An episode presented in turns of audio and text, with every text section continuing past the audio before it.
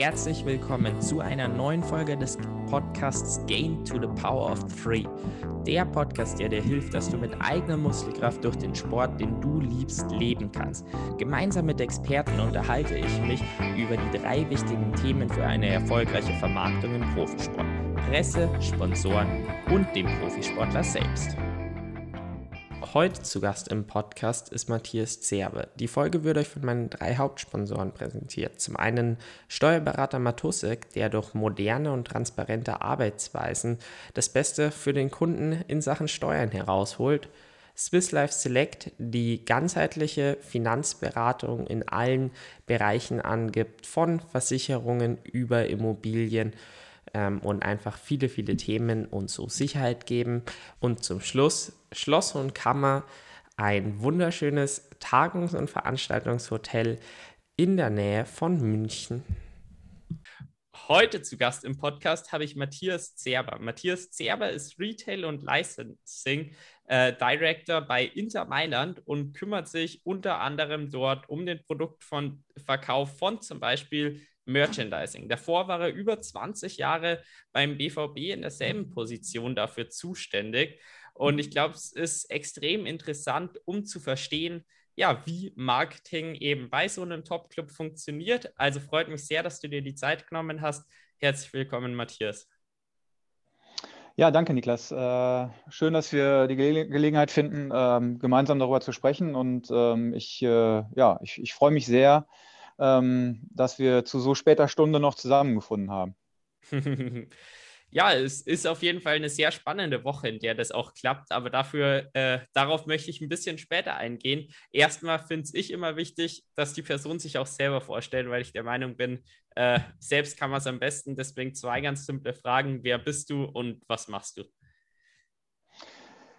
Ja, also mein Name ist Matthias Zerber, ich bin äh, 44 Jahre alt, ähm, geboren und aufgewachsen in, äh, in Dortmund, beziehungsweise in der Nähe von Dortmund. Ich bin verheiratet, ich habe zwei, hab zwei Kinder und ähm, wie du es gerade schon äh, in der Einleitung gesagt hast, ich habe äh, die letzten 24 Jahre meines beruflichen Lebens bei Borussia Dortmund verbracht.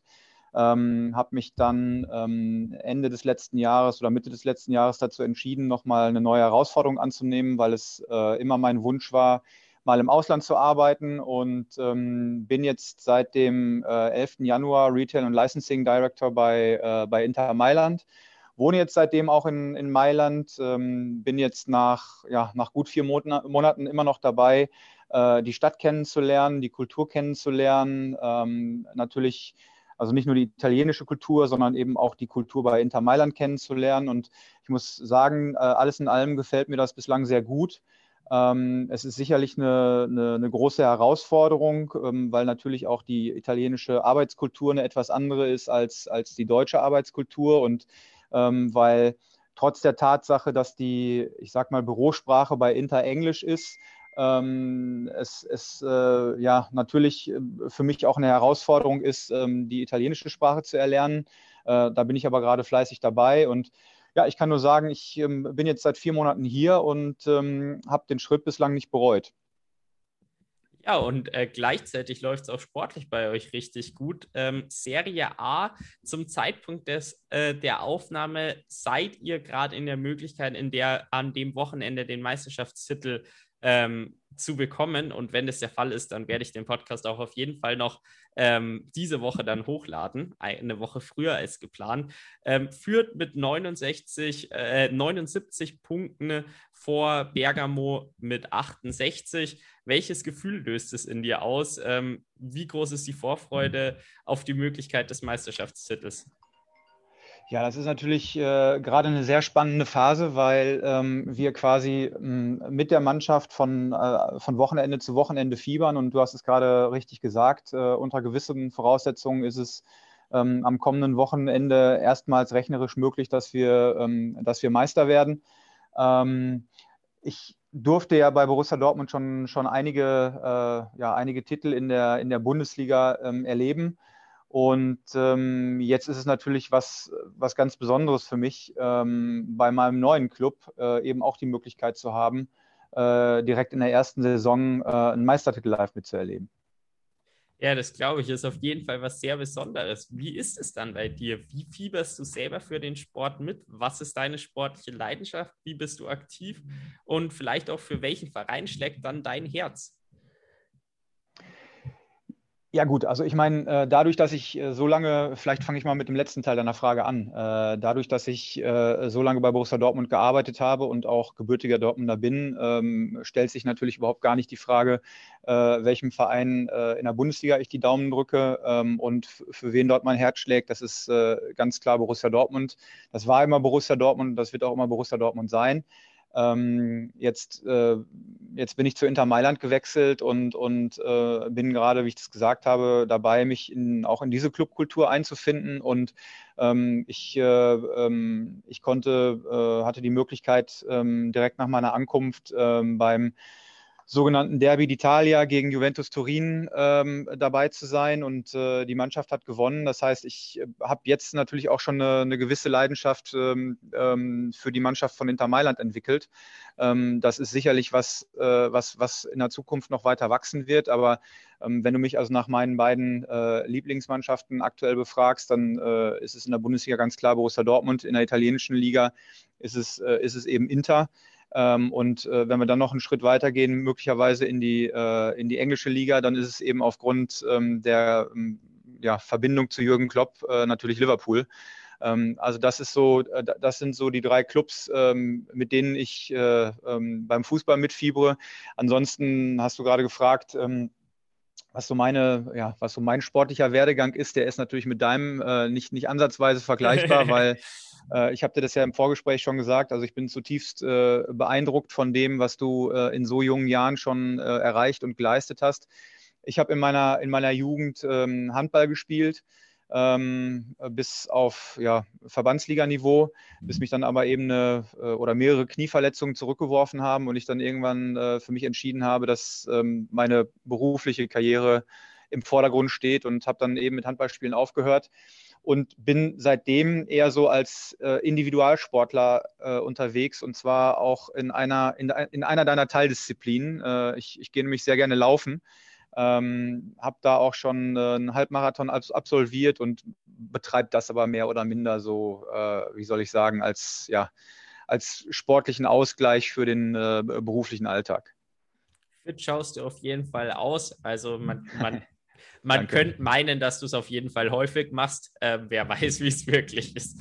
Äh, nee, aber sagst du ja, Hobbyläufer ist doch sehr, sehr schön. Ähm, kann ich nachvollziehen. Mir macht es auch viel Spaß. Ähm, die englischen Titel finde ich, äh, oder Berufstitel, finde ich, klingen immer relativ kompliziert und so direkt drunter vorstellen, ähm, was man denn tatsächlich arbeitet, kann man sich selten. Ähm, was kann man sich denn unter Retail und Licensing Director äh, vorstellen? Ach, das ist eigentlich relativ, äh, du sagst es selber, es hört sich sehr kompliziert an, ist aber im Ergebnis relativ einfach. Ähm, äh, meine Aufgabe hier bei Inter ist es, ähm, zusammen mit meinem Team äh, die, die richtige Produktauswahl zu finden, die wir am Ende den, den Inter-Fans anbieten wollen ähm, dafür die, die richtigen Lieferanten für die, für die Herstellung zu finden und eben entsprechend die richtigen Vertriebspartner zu finden. Der große Unterschied zwischen meiner Tätigkeit bei Borussia Dortmund und meiner jetzigen Tätigkeit bei Inter ist, äh, ist der, dass ähm, wir natürlich bei Borussia Dortmund über, über die langen Jahre, die ich da war, ähm, ja, eine, eine, eine Struktur ähm, schon erschaffen haben. Und hier bei Inter ist es eben entsprechend so, dass man mich genau aus dem Grund geholt hat, ähm, damit ich äh, dazu beitrage, mit meinem, mit meinem Wissen und mit meinen Erfahrungen, mit meinem Netzwerk, ähm, diese Strukturen hier bei, bei Inter eben entsprechend auch zu kreieren. Bei Inter ist es momentan so, dass alles über Dienstleister läuft. Das heißt, auch der, der ähm, sowohl der Online-Shop als auch der stationäre äh, Shop, den, den Inter in Mailand hat, das wird von einem externen Dienstleister betrieben. Und äh, wir als Club haben einfach den Anspruch, ähm, in die Lage zu kommen, äh, stärker und, und intensiver mit unseren, mit unseren Fans zu interagieren. Das heißt, wir sind gerade dabei, im Hintergrund äh, die Strukturen und, und die Voraussetzungen dafür zu schaffen, dass wir, ähm, dass wir dieses Ziel eben konsequent verfolgen können. um bei dir gleich vom Start weg zu beginnen, finde ich gleich spannend, einfach mal zu erfahren, wie war denn der Start ähm, in Richtung Bundesliga? Also was hat dich zum BVB damals geführt? Ja, das ist relativ einfach. Ähm, ich bin äh, mit dem BVB äh, sozialisiert worden. Also mein, mein Großvater äh, hatte schon seit den 60er Jahren eine Dauerkarte bei Borussia Dortmund und hat mich dann irgendwann Mitte der, nur Anf nee, Anfang, Anfang der 80er Jahre ähm, äh, das erste Mal mit ins Westfalenstadion genommen. Das heißt, ich war von da an quasi BVB infiziert. Und ähm, der Rest der Geschichte ist äh, eigentlich relativ unromantisch, weil ich habe in äh, Bochum studiert und ähm, meine damalige Freundin hat äh, beim BVB im, äh, ja, im Stadionverkauf gearbeitet. Und damit ich mir mein Studium finanzieren bzw. zu meinem Studium etwas dazu verdienen konnte, war ich dann eben entsprechend auch auf der Suche nach einem Job. Und da meine Freundin da schon gearbeitet hat, äh, hat sie mich dann gefragt, ob ich nicht auch Lust hätte, da zu arbeiten. Ja, und so ist das dann äh, über, über die Jahre gewachsen. Ich habe dann ähm, während meines Studiums ähm, äh, beim BVB gearbeitet, war zwischendurch äh, ein Jahr im Ausland, war in Kalifornien, habe da im, im, äh, im, Silicon Valley bei, äh, bei, einem, äh, bei einem Unternehmen ein Praktikum gemacht im Marketing, bin dann aber irgendwann wieder zurück äh, nach, nach Deutschland gekommen, beziehungsweise nach Dortmund gekommen, um mein, mein Studium fortzusetzen. Und ähm, ja, diese Verbindung zum BVB, die ist einfach immer aufrechterhalten geblieben. Und als ich dann kurz vor Beendigung meines Studiums stand, ist mir eben eine, eine Festanstellung äh, angeboten worden, die ich dann auch dankend angenommen habe. Und ähm, von da aus hat sich das dann, äh, von da aus hat sich das dann bis 2021 entwickelt. Ähm, Im Jahr 2005 äh, hat der Club die Entscheidung getroffen, ähm, aus, dem, aus der damaligen Merchandising-Abteilung äh, ein eigenes Tochterunternehmen zu machen, von dem ich dann äh, Geschäftsführer geworden bin. Und ähm, diese ähm, Geschäftsführertätigkeit habe ich dann bis 2021 ja, aufrechterhalten. Genau, und dann hast du dir eine neue Position bei Inter Mailand eben äh, gesucht, eine neue Herausforderung in einem neuen Land. Was war denn da so diese große Motivation? Ich meine, du hast so viel Erfahrung bei äh, BVB äh, gesammelt. Warum dann noch der Wechsel? Also der Wechsel genau eben aus diesem einen Grund, weil ähm, ich ähm, immer die, ähm, äh, den Gedanken hatte und auch die Ambition hatte, irgendwann mal im Ausland zu arbeiten. Und ich dann irgendwann letztes Jahr mir die Frage gestellt habe, okay, wenn du das wirklich machen willst, ähm, wann willst du das denn machen? Und ähm, ich habe es ja vorhin äh, erwähnt, ich bin, äh, ich bin 44 Jahre alt, ich werde in diesem Jahr 45 und klar ist ja auch, dass wenn man ähm, so eine Herausforderung annimmt, dann ist damit ja auch immer ähm, ein gewisses Risiko des Scheiterns verbunden. Und ich habe ähm, dann in meiner, ja, ich sag mal, in meiner Analyse und auch in der Diskussion mit meiner Familie gesagt, okay, also wenn ich diesen Schritt äh, nicht jetzt bald angehe oder wenn wir diesen Schritt nicht bald angehen, dann werden wir es vermutlich niemals, niemals tun. Und ähm, so habe ich dann im letzten Jahr einfach mal meinen Kopf aus dem Fenster gestreckt und habe mal geguckt, ähm, was, äh, was so außerhalb von Borussia Dortmund sich noch an Möglichkeiten äh, ergibt. Und äh, hatte dann auch relativ schnell zwei, drei Angebote. Eins davon war eben das von Inter Mailand und das war eben auch das Angebot, was mich am, am meisten gereizt hat, weil die Rolle hier einfach, ich, ich würde das mal vergleichen mit einem, äh, mit einem Start-up. Also es gibt hier zwar schon äh, eine, eine, sehr gut funktionierende äh, bestehende Struktur, aber wie ich es vorhin erwähnt habe, die, ähm, die Vision hat sich inzwischen ein wenig verändert und äh, mit dieser veränderten Vision geht eben auch eine notwendige Veränderung an, der, an dem ähm, Businessmodell einher. Und dafür hat man mich eben geholt. Und ähm, das ist etwas, was mir beim BVB sehr viel Spaß gemacht hat, ähm, dieses Thema aufzubauen und was mir jetzt hier bei, bei Inter ähm, eben genauso viel Spaß macht hast es ja schon zweimal äh, angeschnitten, dass da relativ große Unterschiede von Unternehmen zu Unternehmen, von Verein zu Verein sind. Äh, magst du da vielleicht in ein bisschen mehr Detail reingehen? Wie unterscheidet sich ähm, ja, das, äh, das Merchandising oder deine Aufgabe bei Dortmund zu Inter Mailand jetzt? Also bei, beim BVB, ähm, um vielleicht schon mal den, den ersten äh, ähm, unterscheidenden äh, Punkt zu nennen, beim BVB war es so, dass wir aufgrund der Tatsache, mh, dass wir sieben Fanshops selber betrieben haben, ähm, natürlich auch relativ äh, viel Personal hatten. Das heißt, ich war beim BVB verantwortlich für insgesamt 214 Mitarbeiter. Ähm, bei Inter sind es äh, momentan mich eingeschlossen fünf. Ähm, das heißt, du siehst, dass das, das Thema ist, äh, ist noch komplett im Aufbau. Ähm, also ich würde, ich würde sagen, dass ähm, ich äh, beim BVB in erster Linie äh, dazu oder dazu, dafür verantwortlich war, zum einen bestehende Strukturen äh, zu pflegen und zu erhalten und eben gleichzeitig auch äh, neue, ich sag mal, neue Geschäftsfelder zu entwickeln und äh, zu entdecken und zu entwickeln. Und bei Inter ist es eben so, dass ich weiter vorne ansetzen muss und ähm, äh, bestehende Strukturen nochmal möglicherweise verändern muss oder äh, ausbauen, aufbauen muss äh, und, und auch neue Strukturen schaffen muss. Das heißt, ähm, die, die, ja, die Aufgabe setzt an einem viel, viel äh, früheren äh, ähm, Zeitpunkt in der, ja, ich würde mal sagen, in der Wertschöpfungskette an oder in der Entstehungskette an.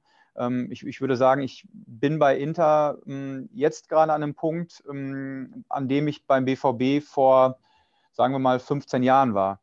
Ähm, und äh, das ist sicherlich der, der, der große und entscheidende Unterschied. Aber das Schöne ist eben, dass ich persönlich der Meinung bin, dass ich beschreibe Inter immer als einen schlafenden Riesen. Der Club hat unglaublich viel Potenzial. Der, der Club hat eine, eine, sehr große internationale Reichweite. Das Thema Merchandising, für das ich ja verantwortlich bin, hat generell in Italien noch nicht den Stellenwert, den es in, äh, den es in Deutschland oder auch in anderen europäischen Ligen hat. Und deswegen würde ich sagen, hier ist noch extrem viel Potenzial vorhanden und mein Team und ich, wir freuen uns sehr darauf, dieses äh, Potenzial eben bestmöglich im Sinne des Clubs auszuschöpfen eine Sache, die ich sehr spannend fand, gleich beim BVB, wo ich gerne anknüpfen möchte, Personalleitung für 214 Leute. Was ist denn wichtig bei einer Leitung von so vielen Menschen? Es ist ja, also man muss dazu sagen, es ist ja so, du, du kannst ja als eine einzelne Person unmöglich äh, den, den äh, ich sag mal, 214 äh, oder 213 anderen äh, Mitarbeitern oder Kolleginnen und Kollegen äh, die gleiche Aufmerksamkeit widmen. Deswegen ähm, haben wir das da natürlich auch in, ähm, in, in, Teams unterteilt.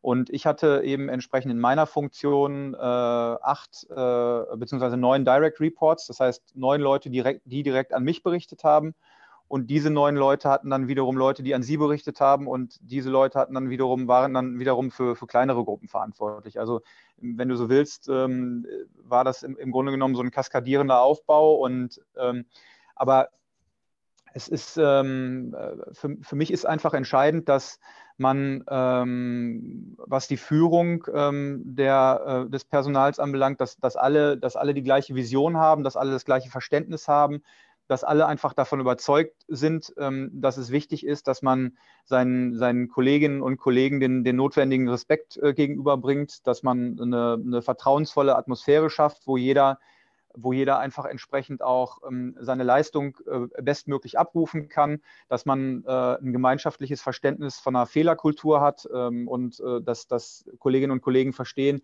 dass es nicht schlimm ist, wenn man einen Fehler macht, äh, solange, solange man dann eben entsprechend auch die richtigen Schlüsse aus diesem Fehler zieht und idealerweise vermeidet, den gleichen Fehler ein zweites Mal zu machen.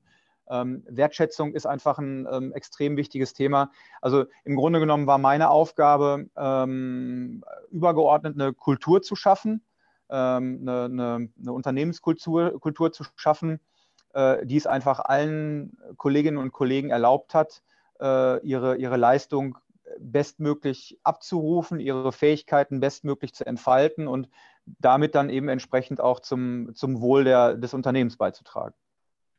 Vielen Dank für den Einblick. Ich fand das wirklich spannend. Ein zweiten Punkt, den du auch angesprochen hast, war der Stellenwert des, von Merchandising, der sich wirklich stark von Deutschland äh, zu Inter Mailand unterscheidet. Magst du da vielleicht ein bisschen mehr eingehen? Ja, ich glaube ganz einfach, dass das Thema Merchandising ähm, dadurch, dass die, dass die ähm, Entwicklung des Merchandising in Deutschland oder auch in, auch in England vor allem äh, deutlich eher begonnen hat ähm, dass der ähm, Entwicklungsstand einfach viel reifer ist. Ähm, das Thema Merchandising hier in Italien, so ist zumindest mein Eindruck, ähm, ist ein Thema, was noch, ähm, was noch in den, ich will nicht sagen in den Kinderschuhen steckt. Ähm, das, wird, das wird dem, glaube ich, dem Status, glaube ich, oder dem, dem, dem Stand, glaube ich, nicht gerecht.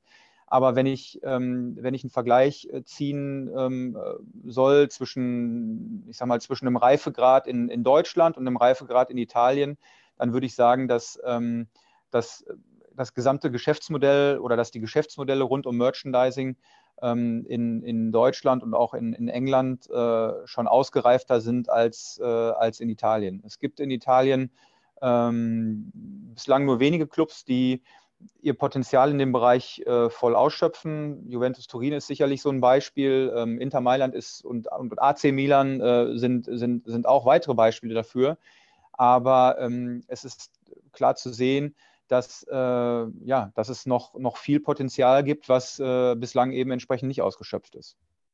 Du sprichst jetzt immer wieder von äh, Reife. Was genau bedeutet das dann? Bedeutet das quasi in der Fankultur ist noch nicht so verknüpft, ähm, dass man quasi, um Fan zu sein, Merchandising-Produkt auch irgendwo kaufen möchte? Sind es die, ähm, ja, die Basis, wie du eben gesagt hast, dass das alles ähm, an an andere Firmen weitergegeben wird? Ist das die Herausforderung oder quasi was würdest du oder wie würdest du reif definieren? Na, ich würde Reife dahingehend definieren, also ich würde, ich würde schon sagen, dass äh, klar erkennbar ist, dass die ähm, äh, Begeisterung der, der italienischen Fans für ihre, für ihre Clubs, äh, die, die ist sicherlich auf, äh, auf, dem, auf dem gleichen Niveau, wenn, wenn nicht teilweise sogar allein schon aufgrund der Mentalität sogar vielleicht noch ein bisschen intensiver als, äh, als in anderen Ländern. Was ich mit Reife meine, ähm, ähm, ist, sind eher die, die, die Prozesse und äh, Strukturen, die eben entsprechend dahinter stehen. Und mm, wir haben ja jetzt gerade eingangs darüber gesprochen, dass das Inter momentan alles an, äh, einen externen Dienstleister oder, oder an, an externe Dienstleister vergeben hat, ähm, das ist eben in der Bundesliga ist das Geschäftsmodell eher andersrum. Da, ähm, da ähm, gibt es nur, nur wenige Vereine, die ein, ein Modell fahren, bei dem sie quasi ihre Kernfunktionen im Merchandising an, an Externe ausgelagert haben. Die Philosophie in Deutschland ist eher, ähm, geht eher dahin, äh, Dinge, Dinge selber zu machen, um einfach diese, diese enge Beziehung, die man auch zu seinen, zu seinen Fans braucht. Und eine Sache muss man eben sagen, ähm, ich glaube, jeder, jeder Fußballclub ist in gewisser Art und Weise eine Love-Brand. Und ähm, bei, ähm, bei, den, bei den Clubs geht es ja eher darum, ähm, oder sagen wir mal, mal fange ich mal anders an, bei äh, normalen Unternehmen oder Unternehmen aus der Konsumgüterindustrie, die haben ja meistens den Anspruch, aus ihren Kunden Fans zu machen, ähm, weil sie einfach eine, eine, eine, tiefere emotionale Verbindung schaffen wollen zwischen dem, zwischen dem Kunden und der Marke. Ähm, die Voraussetzungen, die ein Fußballclub hat, sind dahingehend ja ideal, weil äh, ein Fußballclub hat Fans und versucht äh, aus den Fans dann am Ende des Tages äh, Kunden zu machen. Das heißt, die, ähm, der, die, die, Perspektive ist einfach eine vollkommen andere. Und ähm, um nochmal auf das Thema der Reife zurückzukommen, ähm, es geht einzig und allein um die Frage, äh, wie man es schaffen kann, diese äh, existierende Verbindung zwischen dem, dem Club und den Fans noch weiter zu intensivieren äh, und äh, was man tun muss äh, und welche Strukturen man schaffen muss, um, um eben dazu beizutragen, dass, äh, ähm, dass diese, dass diese Intensiv Intensivierung stattfindet und auch, dass, dass man einfach auch ermöglichen kann, dass der Fan, ähm, der zum Beispiel Bock darauf hat, ein, ein, ein Produkt seines Lieblingsclubs zu tragen, eben auch erstmal alleine schon mal die Möglichkeit hat, es zu finden und es dann auch zu erwerben. Mhm. Ähm, ich fand es extrem interessant, was du eben gesagt hast, dieser Unterschied, auch wenn es ganz logisch ist, quasi zwischen in der normalen Wirtschaft aus einem Kunden einen Fan zu machen und beim Fußballclub von einem äh, Fan einen Kunden. Was unterscheidet sich dadurch im äh, Ansatz des Marketings? Ja, also ich glaube, man muss ja zunächst mal sagen, dass ähm, das Thema ähm, Kommerzialisierung, was ja in der, in der Fanszene ähm, aus, aus nachvollziehbaren Gründen ähm, stellenweise ein Unwort ist, ähm, das ist ein sehr schmaler Grad. Ähm, weil auf der einen Seite wollen, wünschen sich viele Fans einfach diese, diese natürliche und romantische Beziehung äh, äh, zu, ihrem, zu ihrem Lieblingsverein. Auf der anderen Seite ist es aber eben so, dass das äh, Fußball auch ein Geschäft ist und ähm, dass, äh, dass dieses Geschäft eben auch gewissen wirtschaftlichen Zwängen äh, unterliegt. Und ähm, ich finde, als, als Club ist es wichtig, dass man, äh, dass man, ich sag mal, das richtige Feingefühl findet, ähm, ähm, dahingehend, dass man sich auf der einen Seite bewusst ist, dass man ein Wirtschaftsunternehmen ist, dass man sich aber auf der anderen Seite eben auch darüber bewusst ist, dass, äh, dass Fans einfach eine, ähm, ja, eine, eine, etwas andere Erwartungshaltung an das Beziehungsmodell haben. Und man darf meiner Ansicht nach nicht den, den, den Fehler machen, dass man versucht, ähm, das Thema überzukommerzialisieren. Ähm, also Fans sind keine, keine Kuh, die man melken kann, sondern äh, die Fans sind einfach die Basis für die wirtschaftliche Existenz oder überhaupt für die Existenz eines, eines Fußballvereins. Ich meine, wir sehen ja jetzt gerade, ähm, wie, wie schwer es ist äh, und wie schwer es vor allem auch für die Mannschaften ist, in leeren Fußballstadien zu spielen. Und ich glaube, wenn man, äh, wenn man Fußballfan ist, dann wünscht man sich ja momentan nichts mehr, als äh, ein, Fußball, ein Fußballspiel wieder in, in der Gemeinschaft erleben zu können. Und wir sehen einfach gerade, dass das Fußball ohne Fans einfach nicht äh, ich sag mal, der Sport ist, äh, den wir alle lieben äh, und ähm, auch Fußball ohne Fans nicht das Ereignis ist, was wir, ähm, was wir uns alle wieder so sehnlichst äh, zurückwünschen. Und darauf aufbauend, ähm, da wiederhole ich mich, also man muss einfach als Fußballclub die richtige, ähm, die, die richtige Balance finden zwischen ähm, der Akzeptanz von wirtschaftlichen äh, Notwendigkeiten aber eben auch dieser, dieser tiefen emotionalen Bindung, äh, die die Fans eben zu dem Club haben. Du hast auch angesprochen, dass es in Deutschland so ist, dass sehr, sehr viel in-house produziert wird und bei Inter Mailand eben aktuell sehr, sehr viel an Dienstleister ausgelagert wird. Warum denkst du, dass es so wichtig ist, sich wieder mehr in-house zu holen? Und warum, ähm, also welche Unterschiede bringt es auch mit sich? Ja gut, ich meine, das, ähm, äh, das Komfortable an einer Dienstleisterlösung ist natürlich, dass man äh, das wirtschaftliche Risiko ähm, komplett auf, ähm, auf, einen, äh, auf jemand oder auf jemand andere Schultern äh, verlagern kann, ähm, was bei einer, ähm, bei einer eigenen Lösung äh, natürlich nicht funktioniert. Ich glaube aber, dass der wesentliche Vorteil von, ähm, von eigenen Lösungen ist, dass man einfach eine viel bessere Kontrolle hat, dass man mehr Einfluss nehmen kann. Und ich hatte ja vorhin erwähnt, dass ähm, wir als Club natürlich auch den Anspruch haben, ähm, eine, ein besseres oder das, das Beziehungsverhältnis zu unseren, unseren Fans äh, zu intensivieren und, und auch besser zu pflegen. Und ähm, ich sag mal, wenn man das Heft des Handels selber in der Hand hat und wenn man auch selber darüber entscheiden kann, wie man äh, mit äh, entsprechenden ähm, Gruppen kommunizieren möchte, ähm, dann, dann bringt das dahingehend einfach einen Vorteil. Und äh, um, um dir vielleicht ein Beispiel zu geben in Bezug auf das Produktsortiment, ähm, also wir inzwischen, man spricht ja immer davon, dass, dass Daten Gold sind. Ähm, und ähm, Fußball, Fußballclubs äh, erheben natürlich ähm, ähm, eine Menge von Daten. Äh, selbstverständlich, äh, ähm, selbstverständlich äh, datenschutzrechtlich konform.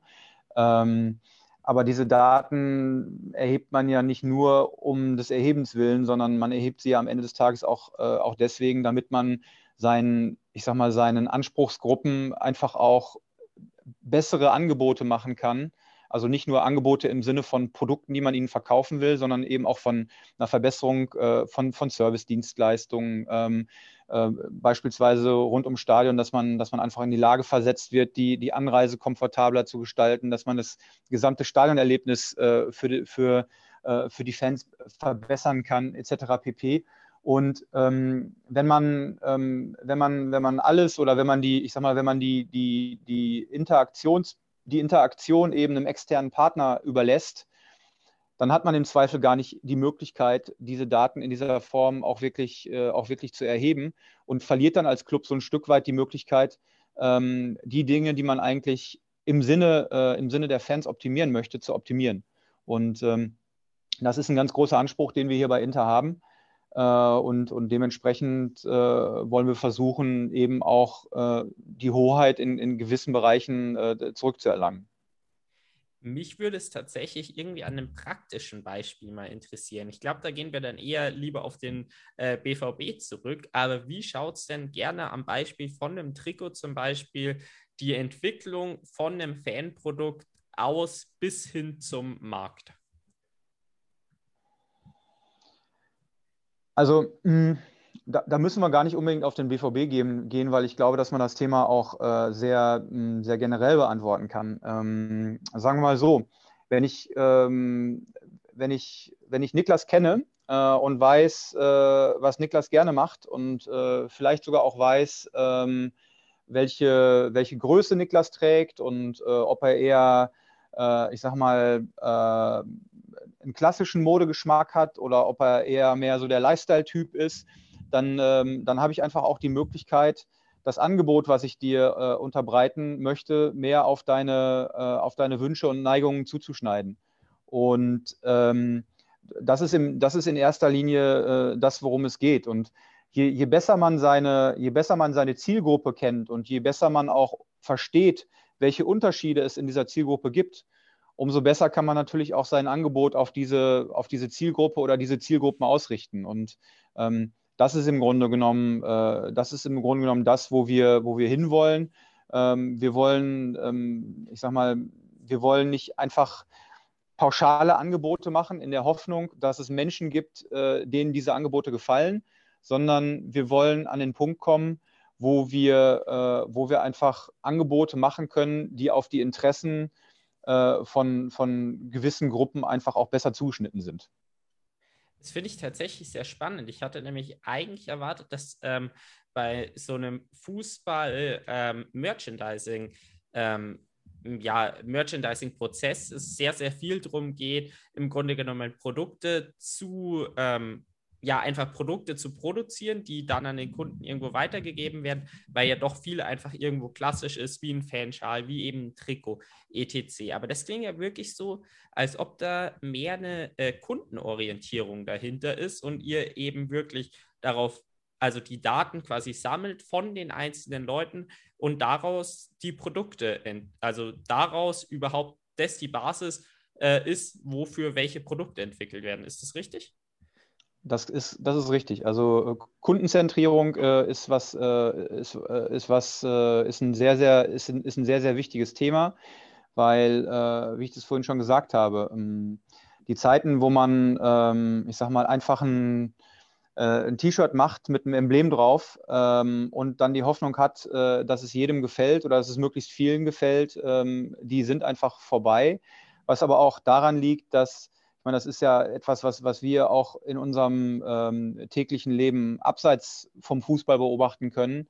Ähm, auch andere Unternehmen versuchen ja immer mehr, oder versuchen ja immer mehr ähm, Angebote zu kreieren und, und Service-Dienstleistungen zu kreieren, die, ähm, die einfach einen wirklichen Mehrwert bieten. Und ähm, äh, ich, ich, glaube, dass, äh, dass das einfach der, der, der Ausdruck einer, einer gewissen Entwicklung ist die über die letzten Jahre stattgefunden hat. Und diese Entwicklung ähm, hat einfach ihren Ursprung darin genommen, ähm, dass natürlich eben auch die technischen Möglichkeiten inzwischen ganz andere sind, als sie es vor, vor 10 oder 15 Jahren waren. Das heißt, ähm, ich sag mal, es gibt äh, künstliche Intelligenz, es gibt äh, Machine Learning.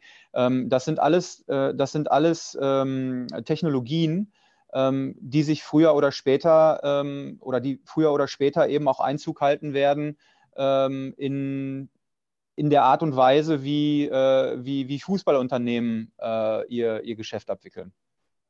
Wie sehr denkst du oder kann man dann als Basis äh, auf andere Vereine schauen oder ist es wirklich im Grunde genommen, welche Fans hat man ähm, und welche Produkte entwickle ich dadurch oder ist es irgendwo äh, bei dem und dem Verein ähm, funktionieren diese Produkte gut, schauen wir uns mal an, ob das auch für unsere, ähm, für unsere Fans interessant ist.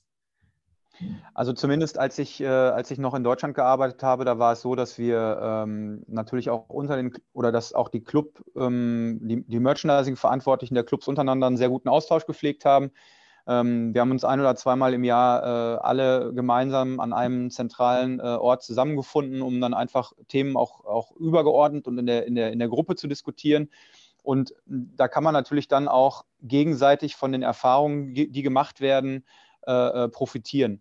Ähm, jetzt bin ich noch zu kurz in Italien, um verstanden zu haben, ob es eine ähnliche Einrichtung äh, hier auch gibt. Ich glaube, dass es, ein, dass es schon auch einen gewissen Austausch äh, unter den Clubs gibt.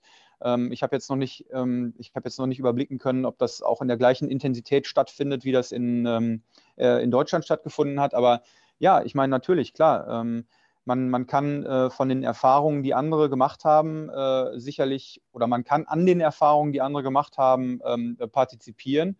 Und ähm, wenn man sich dann eben entsprechend auch über Fehler austauscht, dann kann man natürlich auch vermeiden, dass, ähm, dass, äh, Fehler, dass Fehler zweimal gemacht werden, beziehungsweise dass zwei Clubs den, den, den gleichen Fehler machen. Also da ist ähm, klar, ein gewisser Austausch ist da, ist da natürlich vorhanden, logisch im Marketing ist ja irgendwie so diese Basisformel, die man kennt, irgendwie dieses AIDA. Also erstmal Aufmerksamkeit kreieren, ähm, Interesse erhöhen, äh, bis hin dann eben zum Kauf geht. Und jetzt im Fußball, gerade eben, wenn man schon die Fans hat, wie wichtig sind dann eigentlich die ersten beiden Punkte? Oder eben, wenn du sagst, ist noch enorm viel Potenzial, kann man sich dann eigentlich eher auf die äh, hinteren beiden Punkte fokussieren im Marketing? Ähm, oder würdest du sagen, man braucht trotzdem, obwohl man eigentlich schon sehr, sehr viele Leute erreicht, ähm, ja, trotzdem die ganze Formel?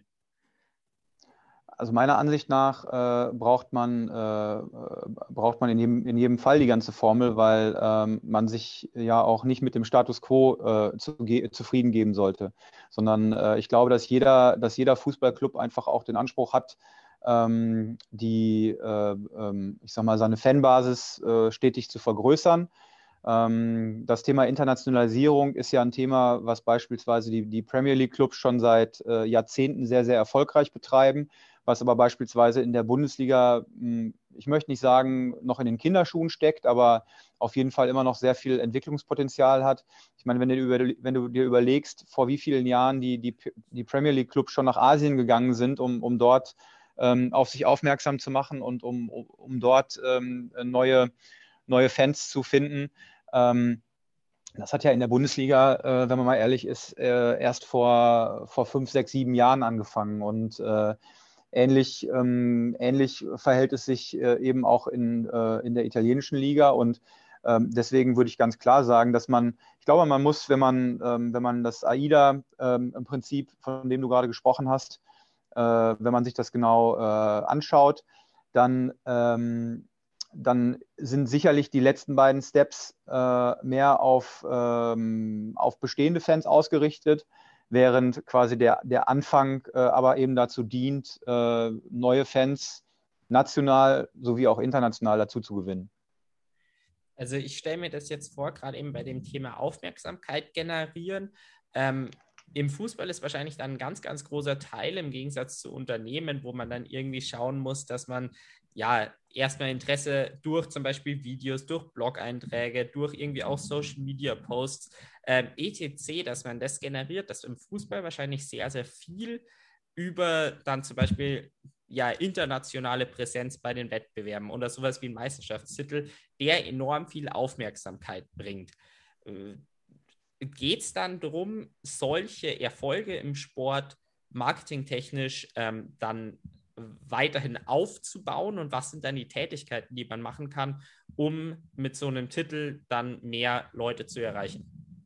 Mhm. Ja, das ist eine gute Frage. Also ähm, wir ähm, oder ich, ich spreche immer vom, von, einem, von einem gewissen Dreiklang. Also am Anfang geht es darum, eine gewisse Bekanntheit oder Awareness zu schaffen aus dieser Awareness muss es dann eben durch, durch flankierende Maßnahmen äh, gelingen, eine Sympathie zu erzeugen.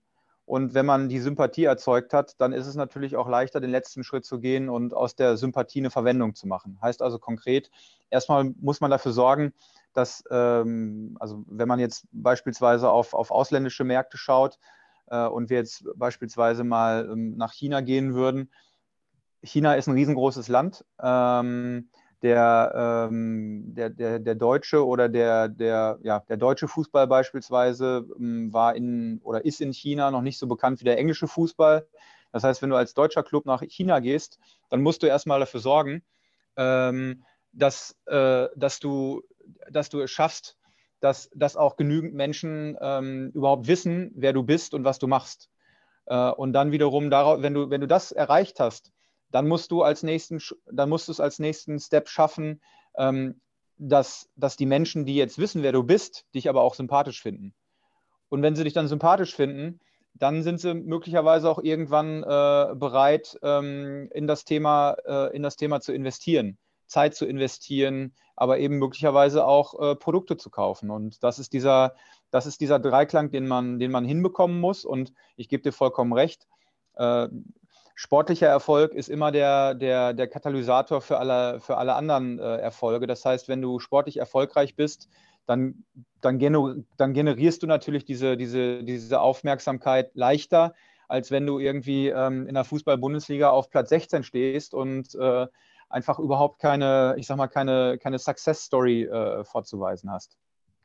Ja, also Schalke ist dann auch irgendwo, wo dann extrem viel Medienpräsenz in den letzten Monaten sicher da war, aber das ist wahrscheinlich auch nicht die Medienpräsenz, die es dann äh, so super leicht ist zu nutzen. Ich fand aber, du hast einen sehr, sehr interessanten Punkt angesprochen, ähm, in andere Märkte zu expandieren. Und eben gerade wenn zum Beispiel jetzt der deutsche Fußball oder auch der italienische Fußball in China noch nicht so bekannt ist, ähm, geht es dann erstmal darum, überhaupt die ganze Liga, den ganzen Landesfußball in dann das neue Targetland zu bekommen oder kann man tatsächlich damit beginnen, dass man überhaupt, also dass man gleich Begeisterung für den Verein schafft?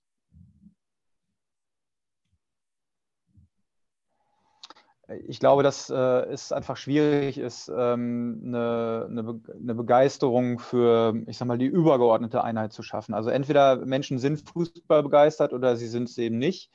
Ähm, und ähm, wenn, du, wenn du dann weißt, dass es in dem Land eine gewisse Fußballbegeisterung gibt äh, und du hast die Möglichkeit, als, ich sag mal, als Pionier in das Land zu gehen, dann hast du natürlich auch direkten, äh, direkten gewissen Vorteil, weil du dann eben auch der, der erste Club bist, mit dem die Menschen, äh, mit dem die Menschen dann in, in, in Kontakt äh, treten. Und das, das ist eine Erfahrung, die wir bei Borussia Dortmund äh, in der Vergangenheit gemacht haben.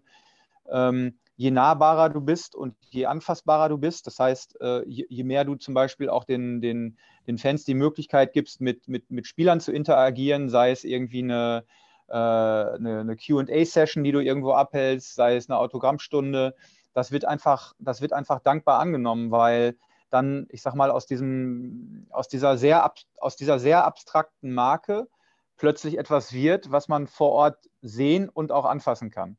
Und ähm, das, das hilft definitiv beim, bei einem Markenaufbau in, in, in Märkten, wo äh, die Marke vielleicht noch nicht so bekannt ist. Ja, ich äh, jetzt bist du auch schon auf die Spieler beziehungsweise auf in Anführungszeichen was zum Anfassen äh, übergegangen und das wäre jetzt tatsächlich auch meine nächste Frage, nämlich ähm, wie schaut die Vermarktung von Spielern aus? Kümmert sich da der Verein darum? Ähm, gibt der Unterstützung, dass äh, Spieler das besser machen können? In anderen Sportarten wären es die Spieler irgendwo ganz allein. Da bin ich mir aber ganz sicher, dass es äh, nicht der Spieler komplett selbstständig macht. Kannst du dazu was sagen? Also wie schaut die Vermarktung von einzelnen Spielern selbst aus? Ja gut, in der Regel ist es ja so, dass die einzelnen Spieler äh, auch äh, ihre, ihre Berater haben, ähm, die sie eben entsprechend nicht nur beraten, was den, äh, was ihre, äh, ihre, hm, ich sag mal, ihre Karriere auf dem Platz anbelangt, sondern eben auch äh, entsprechend abseits des Platzes. Und ähm, ich würde sagen, das ist so ein, so ein hybrider Ansatz. Also auf der einen Seite hat der Verein natürlich auch ein originäres Interesse daran, ähm, gewisse Spieler in gewissen Märkten in den Vordergrund zu rücken. Auf der anderen Seite hat aber möglicherweise der Spieler selber auch ein Interesse daran, ähm, weil er möglicherweise weiß, dass, es, ähm, dass er in einem, in, einem, in einem speziellen Land ganz besonders beliebt ist, ähm, äh, das auch nochmal von sich aus zu, zu forcieren. Also das ist dann schon, hm, muss man sagen, so ein, so ein Hand-in-Hand-Ansatz zwischen dem, zwischen dem Club äh, und dem Spieler und dem, dem Management des Spielers. Ich finde, also ich finde es wirklich sehr interessant, eben da auch einfach zu sehen, wie sowas in anderen Sportarten abläuft. Ich meine, dass da ein Manager dahinter steht, das ist mir vollkommen bewusst. Ich habe tatsächlich auch im äh, Management Unterstützung von äh, jemandem, der sonst im Profifußball normal aktiv ist. äh, nämlich ein Berthold Nickel. Ich weiß nicht, ob du den kennst. Ähm, genau, und äh, deswegen finde ich es aber eben auch spannend, einfach die Einblicke in andere Sportarten zu kriegen.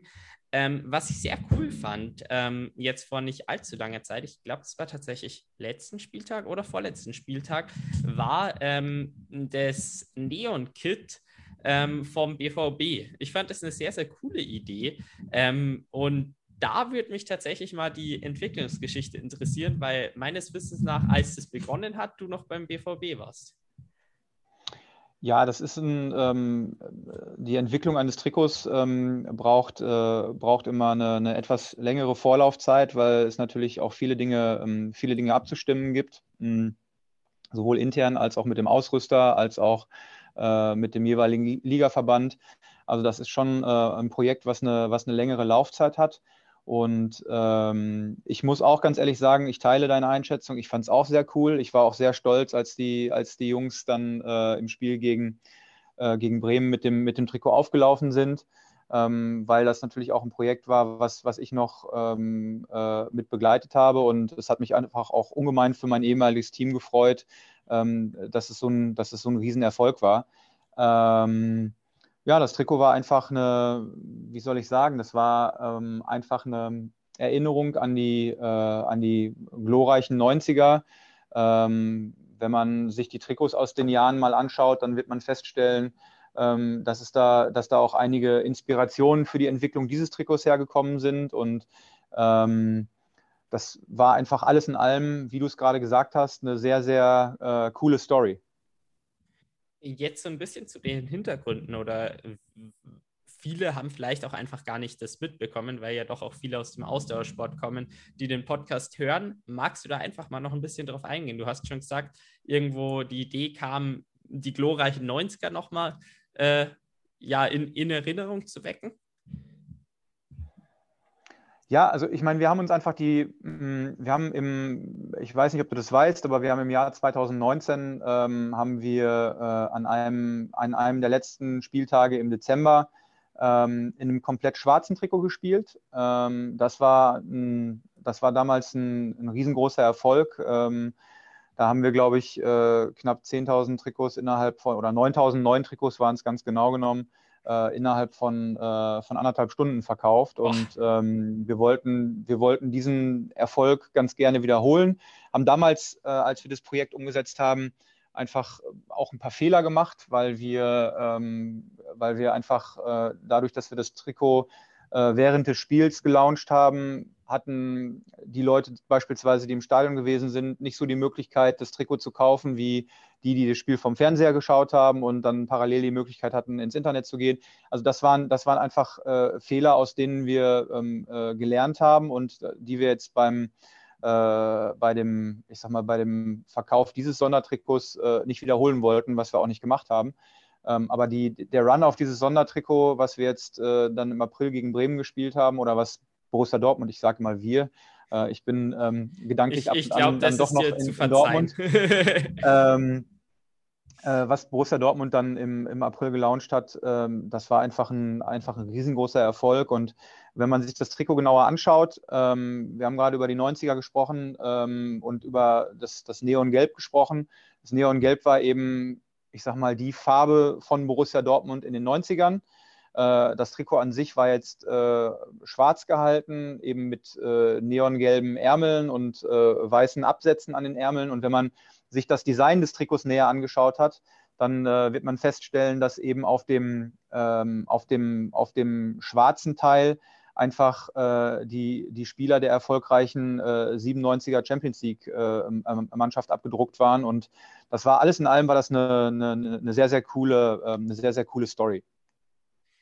Einen letzten äh, oder ein letztes Thema möchte ich noch ansprechen, nämlich das Thema, du hast vorher auch schon ein bisschen drüber gesprochen, ähm, Lifestyle-Marke. Ich habe den Eindruck, dass irgendwo aus früher, wo eine ja, Marke dann oder eine, ein Fußballverein größtenteils sich eben um Trikots und um klassische Merchandising-Produkte gekümmert hat, jetzt immer mehr auch die Entwicklung Richtung Lifestyle-Marke geht, weil das natürlich auch noch ein extrem spannender Markt ist. Ähm, aber magst du vielleicht zu der Entwicklung ein bisschen was noch sagen? Ja, also Lifestyle, ähm, Lifestyle ist ja ein äh, ganz, ganz spannend. Also A, A, ist es ein sehr weites Feld und äh, B ist es aber auch ein ganz spannendes Thema. Ich meine, wenn man sich die Entwicklung äh, alleine mal bei Nike, Adidas oder Puma anschaut, dann wird man feststellen, dass ähm, die, die Performance-Kategorien natürlich immer noch eine sehr große Rolle spielen, aber dass, äh, dass die, ähm, ich sag mal, dass die Lifestyle-Kategorien äh, einfach über die letzten Jahre immer wichtiger geworden sind. Und, und warum ist das der Fall? Das ist einfach deswegen der Fall, weil, ähm, weil der, ähm, ich sag mal, weil der, der Trend sich dahin entwickelt hat und weil auch der, der Modegeschmack sich dahin entwickelt hat. Und ähm, das macht natürlich dann letzten Endes auch äh, vom Fußball nicht halt. Also das als Fußballverein musst du ja den Anspruch haben oder solltest du ja den Anspruch haben, eben im, im Textilbereich auch äh, Textilien zu, ähm, zu entwickeln und zu produzieren, ähm, mit denen der mit denen der Fan eines, äh, eines Clubs äh, auch in der Lage ist, mal äh, auf die Straße zu gehen oder ich sag mal in seinem Alltag außerhalb des Besuches eines Fußballstadions ähm, äh, zu, äh, ja, ähm, die, die Produkte auch aus, außerhalb des Fußballstadions zu verwenden. Und da, da hat einfach das Thema Lifestyle über die letzten Jahre ähm, immer mehr an Bedeutung gewonnen und ich glaube, da haben wir ähm, in der Zeit bei Borussia Dortmund auch einen ganz guten Job gemacht. Ich hatte vorhin mal über die ähm, äh, einfachen Basic-T-Shirts gesprochen, auf denen einfach nur ein Logo drauf war. Also wenn du dir die Kollektion von Fußballvereinen heutzutage mal anschaust, dann wirst du sehen, dass solche Produkte wirklich die, äh, die Ausnahme sind. Ähm, und dass die, dass die Fußballclubs einfach immer mehr versuchen, einfach auch Anlehnungen ähm, an, die, äh, an, die, an die Mode ähm, oder Anlehnungen an die Mode zu nehmen und, und einfach ähm, ja, Kollektionen zu, zu entwickeln, ähm, die, den modischen, äh, die, den, die den modischen Geschmack der Leute heutzutage oder der Fans heutzutage ähm, äh, auch in ihrem Alltag widerspiegeln. Ja, vielen Dank auf jeden Fall für den Einblick. Eine letzte Frage habe ich jetzt noch. Viele von den Hörern sind ja angehende Profisportler oder interessieren sich zumindest für das äh, Sportmarketing oder für das Thema. Was denkst du, ist für die Vermarktung von äh, angehenden Profisportlern oder Profisportlern ähm, wichtig? Welchen Tipp kannst du aus dem Fußball mit auf den Weg geben?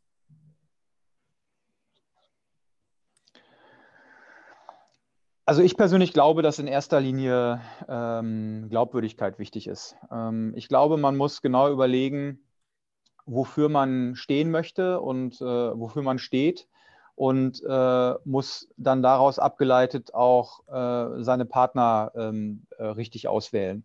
Das heißt, ähm, ich muss oder ich würde sagen, ich würde, ich würde einfach empfehlen, dass wenn man, ähm, wenn man ein sehr klares Bild von sich hat, und dieses Bild eben entsprechend auch in die, äh, in die, in die Öffentlichkeit äh, transportieren möchte, ähm, dann sollte man es tunlichst vermeiden, ähm, mit, mit, mit Partnern oder mit Marken zusammenzuarbeiten, die ähm, das genaue Gegenteil verkörpern.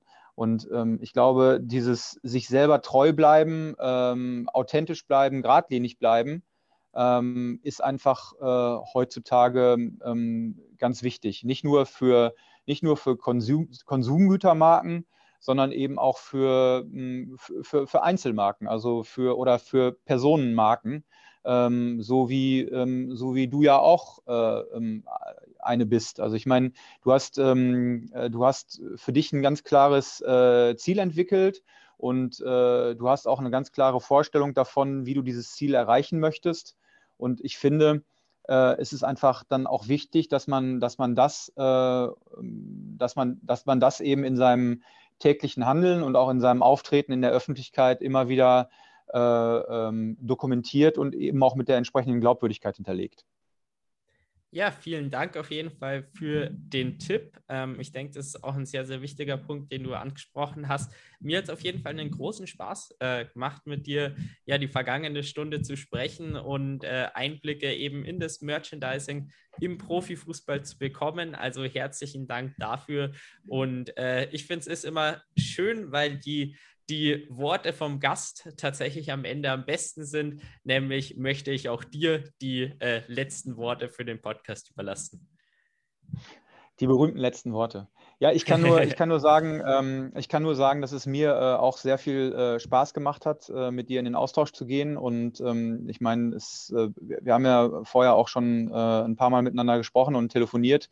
Ähm, ich kann einfach nur sagen, ich bin wirklich zutiefst beeindruckt äh, von dem, was du, was du schon auf die Beine gestellt hast und was du in deinen jungen Jahren schon leist, leistest. Ich bin äh, sehr beeindruckt davon, ähm, dass du einfach äh, ein so klares Ziel vor Augen hast und auch bereit bist, ähm, diesem, diesem Ziel einfach mit oder dem Erreichen des Ziels einfach mit, mit diesem Nachdruck auch nachzugehen. Und ähm, am Ende will ich äh, eigentlich gar nicht mehr sagen, als dass ich dir wirklich äh, ähm, alle Daumen drücke und, und den, den, den größtmöglichen Erfolg ähm, beim Erreichen deiner, deiner Ziele wünsche. Vielen, vielen Dank.